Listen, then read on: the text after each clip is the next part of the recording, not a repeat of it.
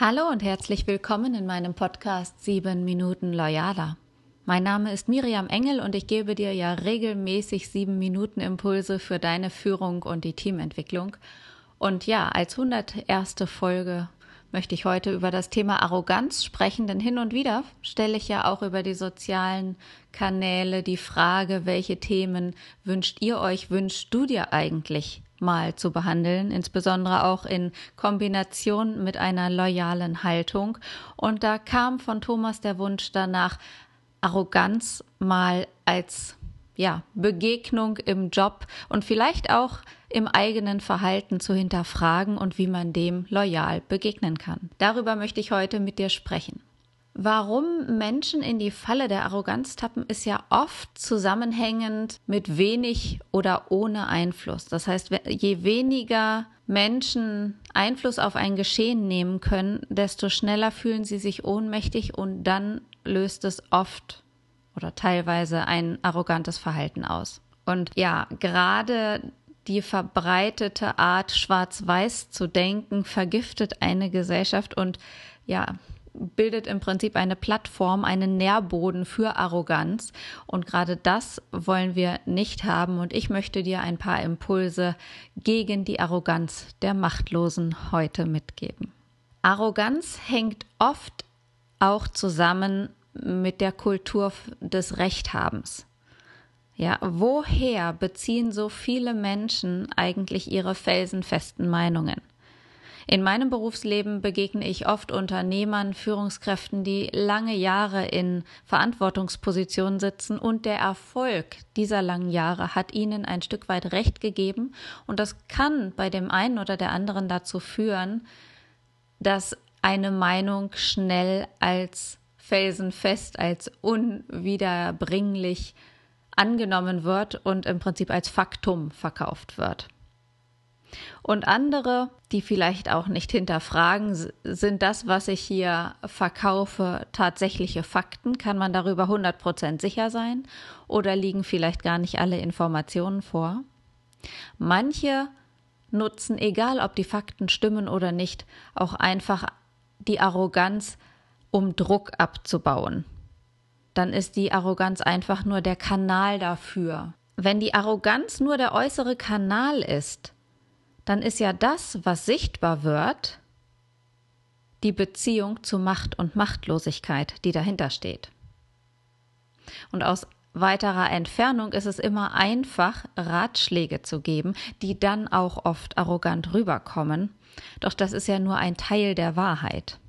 Keine oder auch wenig, egal ob soziale, ökonomische oder politische Macht zu haben, kann total frustrierend sein hat aber auch Vorteile.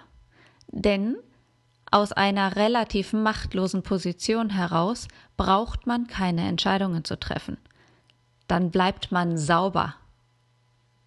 Und damit kombiniert ist ein machtloses, arrogantes Verhalten verknüpft mit der Angst vor eben Macht und Verantwortung. Denn Macht ist die Übernahme von Verantwortung.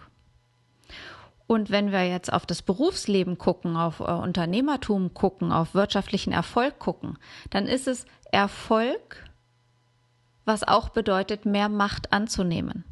Mehr Macht bedeutet, stärker zu wirken. Wer stärker wirkt, wird nie nur gewinnen, sondern auch mal Fehler machen, auch mal verlieren, mal nach vorne scheitern. Und das ist die Angst vor Wirkung etwas zu bewirken, das nicht mehr rückgängig gemacht werden kann, was viele Menschen so begleitet und warum sich viele vielleicht auch davor fürchten, Machtpositionen einzunehmen, in Kombination damit eine Haltung auch dazu einzunehmen. Macht und Verantwortung bedeuten keinen neutralen Schli Entschuldige. Macht und Verantwortung bedeuten, keinen neutralen Schritt setzen zu können. Alles wirkt in komplexen Zusammenhängen aufeinander ein. Und niemand weiß, wie sich die nächste Entscheidung auf alles auswirkt, weil man nicht alles überblickt. Und das heißt auch, es gibt keine 100% moralisch saubere Handlung. Macht heißt entscheiden können und Entscheidungen führen zu Fehlern und dann macht man sich unter Umständen auch mal dreckig damit. Macht bedeutet also auch zu riskieren und Haltung zu zeigen. Und Haltung zu zeigen und etwas zu riskieren bedeutet manchmal, es nicht besser zu wissen, aus bestem Gewissen zu handeln und manchmal auch einfach nicht alle Zusammenhänge zu überblicken. Und das ist menschlich und noch kein Grund dafür, arrogant zu werden und noch niemandem das Recht dazu zu geben, arrogant auf einen selbst einzuwirken. Von der Seite reinzugrätschen, aus der sicheren Entfernung heraus und Ratschläge zu geben, die oft arrogant wirken, ist ja leicht. Aber was bedeutet Macht hier? Mehr Informationen als andere zu haben ist Macht. Stärker zu sein ist Macht. Ein politisches Amt ist Macht. Ein Unternehmen zu führen ist Macht. Waffen sind Macht. Geld ist Macht. Macht bedeutet, mehr Wirkung zu erzielen, bedeutet auch mehr Verantwortung. Verantwortung birgt immer das Risiko, auch Fehler zu machen. Und deshalb machen es sich so viele Menschen leider in dieser Lücke der Machtlosigkeit bequem, um von hier aus arrogant zu urteilen.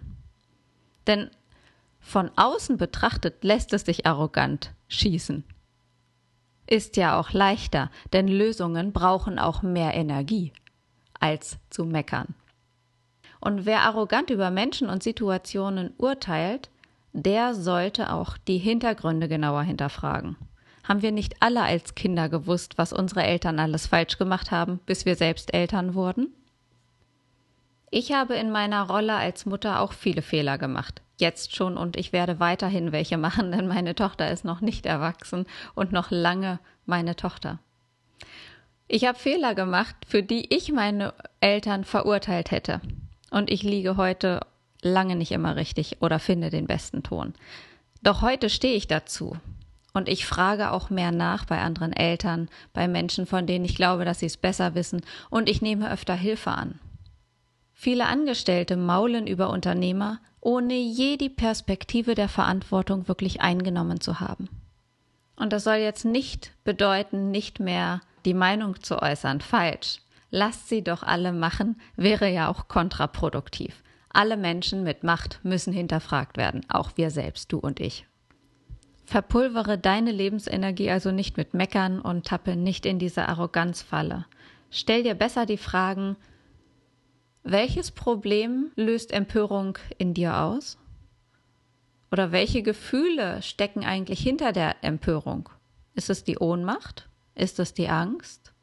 Bist du bereit, deine Energie von fremden Baustellen abzuziehen und mehr Verantwortung, gleich Macht, zu übernehmen?